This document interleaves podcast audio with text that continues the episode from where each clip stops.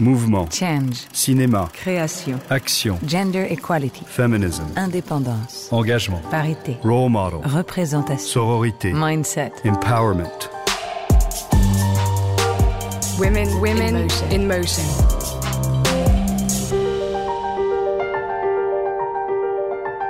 Je pense aux visiteurs souvent. So I imagine the visitor, often as a wanderer or someone out for a stroll. And you start to express and share ideas with people you don't know in a given space, thanks to the works of the artists. So, yes, it's something along the lines of a performance. Ah oui, d'une mise en scène.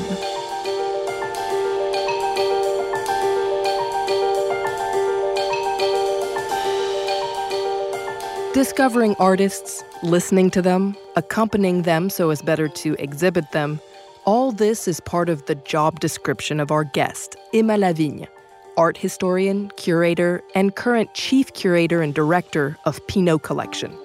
You're listening to the podcast Women in Motion by Kering. Kering created the Women in Motion program in 2015 with the aim of promoting and highlighting women in arts and culture.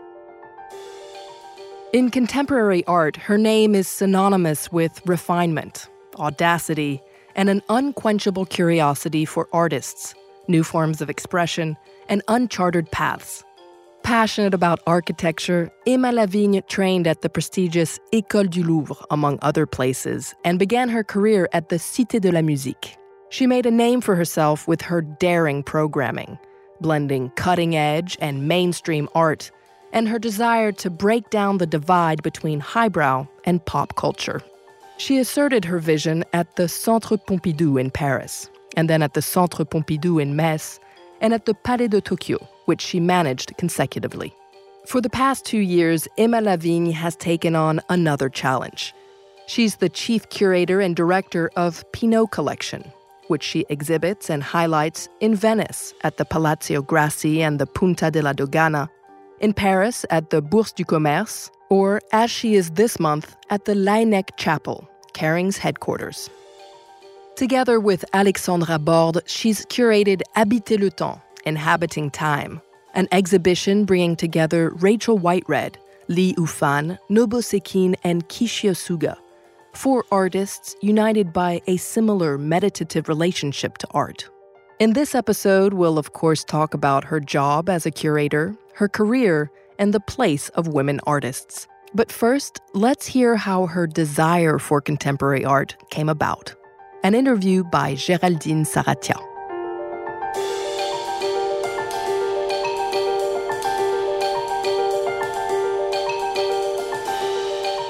J'ai l'impression que le, le désir de l'art et de l'art contemporain I feel like my desire for art, and in particular contemporary art and new art forms, has been around for a very long time, certainly since childhood. Whether it was discovering landscapes in different spaces or discovering art, visual art, dance, or music, I was lucky that all of this happened for me at the same time. Basically, when I started walking and feeling for myself. And so I've had this desire within me for a very long time. I grew up in a family where art was important. Not only did it replicate reality, it was in fact a part of reality. Découvrir enfant. Je dis souvent d'ailleurs, c'est une œuvre. I often say it all started with a work I exhibited at the Centre Pompidou in Metz, a piece by Soto, Impenetrable Yellow, a work which you enter into as if you were passing through the rays of the sun. I experienced this work when I was very small, and, according to my parents' memories, but also my own, I was completely transformed by what art could bring us. You mentioned this work by Soto, but I also believe music was important in your family.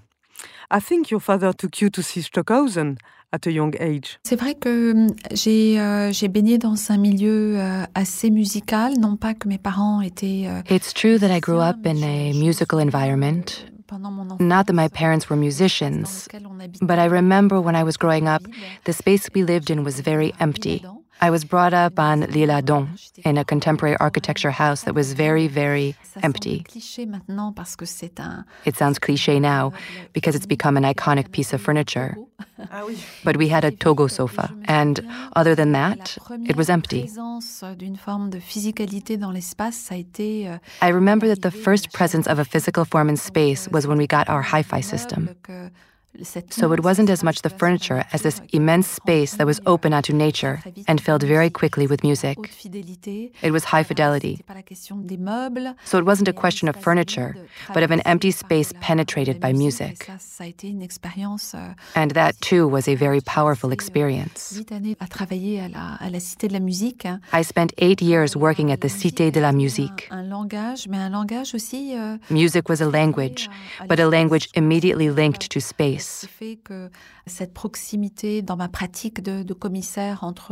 I think that this proximity between art and music in my practice as a curator stems from the fact that I had these experiences at a very young age.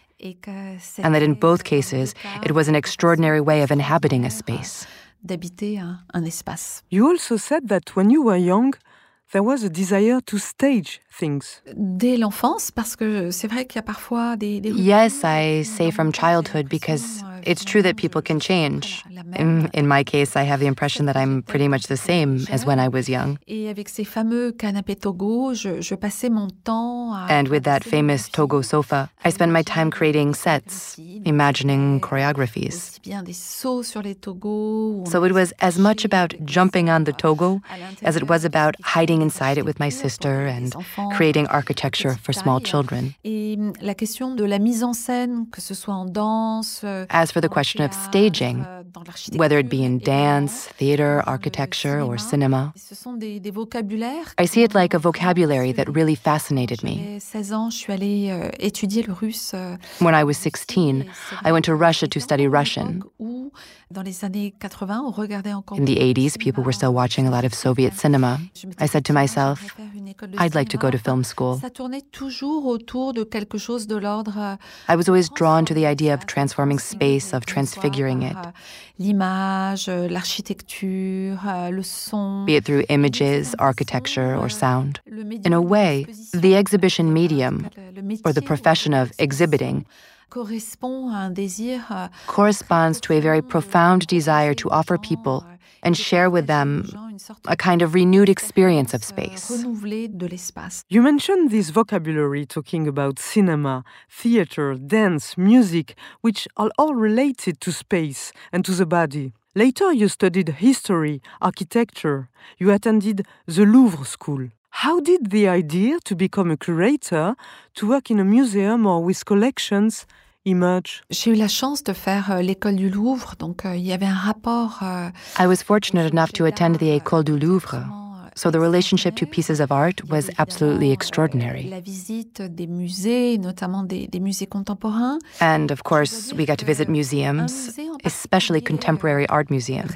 à certaines de mes aspirations. I have to say that there was one museum in particular that fulfilled some of my aspirations, and that was the Modern Art Museum of the city of Paris and the ARC, which was located next to the Cinematheque. So I would go from the film library to the exhibition space. This proximity of these different mediums was wonderful for me. And then the other world museum, which I could say I pretty much grew up in, was the Centre Pompidou. Me nourrissait de façon très très profonde, c'était tous les projets. There, the art that nourished me in a profound way were all the projects combining art and music. L'exposition qui m'a véritablement donné envie de faire mon, mon métier. There was one particular exhibition that really made me want to do my job, and that was the Joyous Apocalypse. A beautiful oxymoron. It was all about Vienna at the turn of the century and dedicated to the Viennese artistic, musical, and architectural scene. I was about 20 years old, a little less, 18, 19. I particularly liked the fact that, to complete the multisensory experience of the exhibition, Pour la petite anecdote, un café viennois they installed a Viennese cafe in the forum of the Centre Pompidou. voir les mises en scène du théâtre de Arthur Schnitzler. So before going to see Arthur Schnitzler's theatrical productions, Avec la fameuse Schlag. you could get hot chocolate and the famous Schlag, Austrian creme fraiche. C'est quelque chose où The very sensory nature of the exhibition was itself a medium, Je crois que ça, voilà, c'est quelque chose de, de très profond. and I thought that was very Euh, deep. Peut-être ma formation était, So my training was extremely exciting. mais mon métier, paradoxalement, But my profession, paradoxically, is something you have inside you. It's not something you can be taught. pas, euh, la mm-hmm. question de faire euh, At least in those days, we weren't taught how to make scenographic exhibitions. We were taught art history, tellement l'histoire des expositions. but not so much the history euh, of Euh, exhibitions. C'est dans ces deux musées principalement. I think it's mainly in these two museums, but also by combining the other fields we were talking about and the intensity of live euh, performance. Euh, vivant aussi. All that means that I created a form of euh, language as a curator, créé une forme de langage which I'm not trying to systematize at all, systématiser parce que because we're first and foremost at the service of artists. c'est quelque chose euh, But it's something I've composed in a certain way. Façon, mais toujours en essayant I'm always trying to put the question of sensation at the heart of my practice. la question de la sensation. The idea is also to Désintellectualiser de-intellectualize les choses, même things. si derrière il y a évidemment euh, Even if behind everything there's obviously euh, art history, euh, un précise là-dessus. and I'm very precise about that. But I also think a lot about how euh, visitors will move through space. l'espace et que And beyond the information texts, which are always necessary, le visiteur va what will the visitor euh, feel? Donc, euh, Je pense aux visiteurs souvent. And so I imagine the euh, visitor, often as a wanderer or someone out for a stroll. And you start to express and share ideas with people you don't know in a given gens qu'on ne space, connaît pas dans un espace donné. thanks to the works of the artists. So, yes, it's something along the lines of a performance. Euh, oui, d'une mise en scène.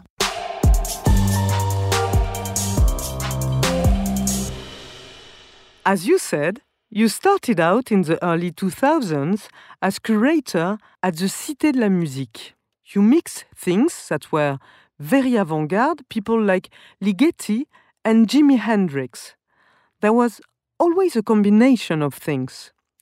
In your programming, were you always aware that you were addressing someone and being accessible? J'avais vraiment euh, à cœur d'arrêter d'opposer systématiquement ce qui relevait I really wanted to stop systematically opposing highbrow culture and pop culture. qui est très très très présent. C'est pas le cas dans les pays anglo-saxons. That's often done in France, euh, which is not the case in Anglo Saxon countries. So I didn't do it to euh, be provocative, especially for the first exhibition devoted to Jimi Hendrix. Euh, I wanted to talk about Jimi Hendrix, not just as a guitar hero, Part entière, comme un virtuose, but as a composer in his own right, as a virtuoso, a virtuoso of music, of the guitar, an incredible lyricist, with a very strong political conscience. I wanted to combine uh, Varese and Stockhausen together with Sun Ra and the famous Space is the Place. Cet amour de I was trying to connect people and show that this love of music can be polyphonic, in a way, chercher nécessairement à- without necessarily trying to fit into one genre or another. Voilà, ça, ça a été euh, huit ans. It was a fantastic eight years, Aussi des plasticiens. also with visual artists like Saad En Afif and Christian Marclay, with whom I worked J'ai subsequently. beaucoup travaillé euh, par la suite. Following that, you had a very rich career. You were co curator of the Centre Pompidou in Paris, director of the Centre Pompidou Metz, then president of the Palais de Tokyo. I believe it was during this period that you met François Pinault. Tout à fait. En fait, euh, je ne connaissais pas. Absolutely. I didn't really know François Enfin, Pinault very well. Même que je ne le connaissais pas. I don't even euh, think I euh, really knew him at all. l'occasion de le rencontrer But I had met him when I was still at the Centre Pompidou Pompidou Metz, Et euh, il m'avait dit que ben, si un jour j'avais envie de porter un and he told me that if one day I wanted to take a look at his collection for an exhibition, il aimerait euh, peut-être euh, he euh, might like to invite me to do a à project. faire un projet. Et euh, nous nous sommes d'une certaine façon retrouvés autour. euh, And in a way, euh, we discovered each other around an absolutely extraordinary work of euh, art at a very special C'était au moment. moment de l'exposition La Carte Blanche. euh, It was at the time of the exhibit La Carte euh, Blanche, which I had entrusted to the German artist Anne Imhof, who is a great multidisciplinary German euh, artist. pluridisciplinaire. Mais avec la pandémie, But with the pandemic, it was very complicated to get loans from German museums. Anne Imhof et moi, nous avions vu euh, la magnifique exposition Sigmar Polke au Palazzo Grassi. euh, Anne Imhof and I had seen the magnificent Sigmar Polke exhibition at Palazzo In Venice. So we found ourselves in an immense painting that creates a space, an almost sacred space, a space of meditation, Quelque chose que l'on ne peut pas définir. a space of euh, absolutely extraordinary beauty, something that cannot be defined. Euh, que j'ai euh, demandé. It was a sublime piece called Axial Age, Pour le, le and I asked Francois Pinault to lend it to me for the Palais de Tokyo. Euh, euh, est venu à, à plusieurs reprises voir l'exposition. Francois Pinault came several times to see the exhibition, Palais euh, et dans ce and what happened at the palace and then at the exhibition led him to offer me something absolutely magnificent. Donc de, de diriger euh, euh, les trois musées. I was asked to run the three showcase museums. Évidemment, euh, bah, j'avais été. Obviously, I'd been to Venice many, many times. J'ai une passion pour l'espace. I'm passionate about space and architecture, euh, particularly Japanese euh, architecture, de Tadao and especially that of Tadao euh, Ando. C'était très très beau de me recentrer après. euh, And so it was very nice to refocus after two extremely intense years where even the notion of time no longer made any sense. Mais tout à coup, And all of a sudden, here I was rediscovering a collection once again in these three places.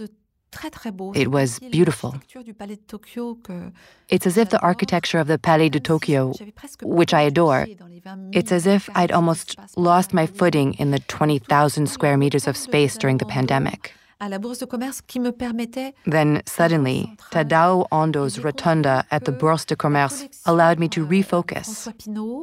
François Pinault, qui était une collection au départ And I realized that Francois Pinault's collection, which started out as a personal collection, is a constellation, constellation de lieux, a constellation of works, a constellation of places.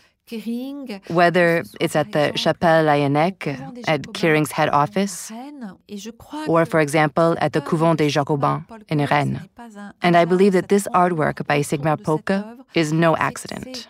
Une œuvre d'art, This encounter around this piece, that's a work of art, but also architecture. Dans laquelle on peut déambuler et dans laquelle Architecture you can wander around in, and in which light is the main protagonist. So it ties in with a lot of the things I was working on. For instance, euh, art as an je- je experience. travaillais, en fait, comme l'art comme une expérience. Do you remember your first impression of François Pinault's collection when you first saw it? Alors, j'ai j'ai découvert la collection vraiment très très tôt à Venise parce que I discovered the collection very early on in Venice because I used to go to Venice all the time for the Biennale. et je dois dire que dans And I have to say certaines œuvres de la collection, That for some of the works in the collection, the magic came precisely from the fact that the works had an almost alchemical relationship with the architecture and the lagoon. Je me souviens notamment parmi les œuvres les, les plus I remember one of the most expériences les plus beautiful experiences was Roni Horn's piece, Well and Truly. Ronnie Horn. C'est sublime. It's a sublime series of glass sculptures in a blue mass. La masse bleue. On ne sait pas si on fait face à des blocs de glace. à- You don't know if you're looking at blocks of ice or water, and it reflects light. c'était quelque chose d'absolument hmm. fantastique. It's absolutely fantastic. euh, par euh, I was also captivated by the euh, collection of works he had developed around the African American artist David Hammons. l'américain David. Donc je me souviens d'une robe de mariée. euh, I remember a dirty wedding dress euh, picked up in a garbage can on a street in New York City Dans une rue de New York, qui tout à coup, tout en haut du Torino, cette petite euh, that was floating on the top of the Torino, la Dogana flottait dans l'espace. this little tower at Punta della Dogana. It was floating in space. I was really impressed that Francois Pinault had started collecting so early on, someone who was hardly even recognized by museums. I recognized the singularity of the collector's eye because I come from the Centre Pompidou and I spent 11 years between Paris and Metz. But what interested me, and what continues to interest me, is the particularity of his taste, which is also diverse. He never confines himself to one category. Coming from a very large museum, I was marked by things I was less familiar with and discovered thanks to his collection.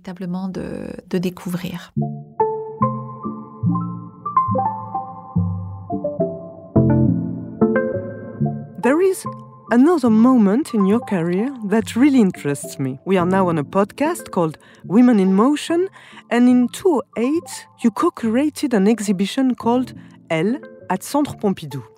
It was an art hanging more than an exhibition, but a very important one. You took works from the Centre Pompidou's collection, which is one of the most important in the world, you choose works that were only produced by women artists during the 20th century and put them on display. It was a first, and it was based on an observation about the underrepresentation of women artists in museum collections. Today, almost 15 years later, where would you say we stand? Has this representation evolved? What can you tell us about it? Il y a une œuvre euh, d'artistes qui s'appelle les Guerrilla Girls que j'adore. There's an artist collective called the Guerrilla Girls that I love who, in the form of banners, ask, Why are women always naked in museums? That is to say, painted, often naked by many male artists. And the collective often puts up statistics saying that there are only 8% of women artists in museums worldwide. There have been many exhibitions that have been very powerful wake up calls, notably this absolutely incredible art hanging. What's interesting about this work is that we said, euh, we only talk about women in feminist exhibitions, but women have done abstraction, They've been in all the major fields of creation. And yet they're never seen. So it's almost creating a double ghetto to put on exhibitions about women artists, but always linked to the question of feminism. Une sorte d'autocritique institutionnelle globale. It was a kind of self criticism at a global and institutional level, and absolutely fantastic in depth work, in which we re examined the way the collection had been put together and the way certain women artists, though essential for a global reading of modern and contemporary art, were not present. There was a whole campaign of acquisitions, so it was really essential groundwork. And we were transparent with the public, saying, This is where we are in terms of what we can tell you about these figures in our collection. These artists who have created great works. Some are well known, some are unknown. Most of the time, you have to wait a while for artists to be exhibited. Like for the great Louise Bourgeois retrospective, which only came once Louise Bourgeois was extremely old, over 90 years old. And so this project allowed a great rebalancing and the discovery of great female figures in the history of art. Euh, and it's something that's always in motion. Women artists have made an essential contribution to the history of art without putting them in a ghetto in any way. They are part of the great movements of art history. The difference is that we don't exhibit them but they have been part of many of these movements. On top of that, they are also part of the struggle. So their work, for many of them, resonates very strongly with the struggles of the contemporary world, of modernity. Because for them, making art, becoming an artist, was also a struggle. This setting in motion, so to speak, of their thinking, of their work, is essential because some of them went on to have great artistic careers. And then there are many who gave up because it was a struggle. As a woman, it's a struggle to exist. In September, we'll be showing the work of Lee Lozano, a great artist who is friends with Claes Oldenburg and Carl Andre but she eventually fell off the radar of the art world. Woman in Motion. And I believe that the Woman in Motion program is not just about paying homage, but about showing how artists who are sometimes forgotten can still have a lot to say to us and to future generations. And not just to generations of women, but to all generations in general. I think that Women in Motion is a way of activating memory, of ensuring that the memory of these women, who were either reduced to silence or even silenced themselves, as was the case of Lozano, doesn't fade away. It's important for this memory to be fertile.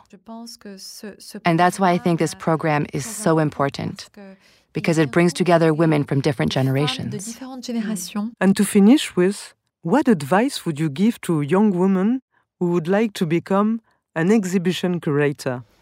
Je pense que pour être commissaire d'exposition, euh, I think that to be an exhibition curator, you have to know how to listen. Savoir écouter euh, ce que les artistes ont à nous dire. To listen to what euh, artists have to say to us. All the while managing to listen to yourself, to figure out how you can hold up a kind of mirror to the artist, so as to become their spokesperson.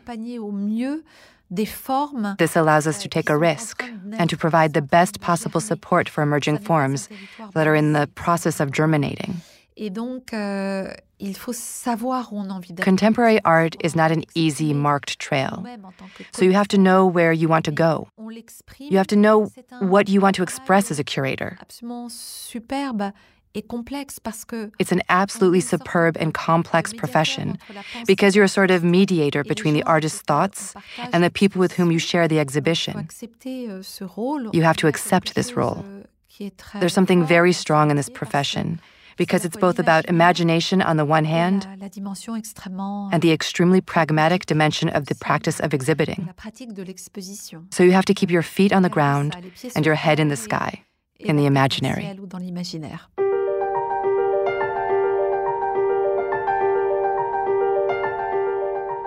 That brings us to the end of this episode.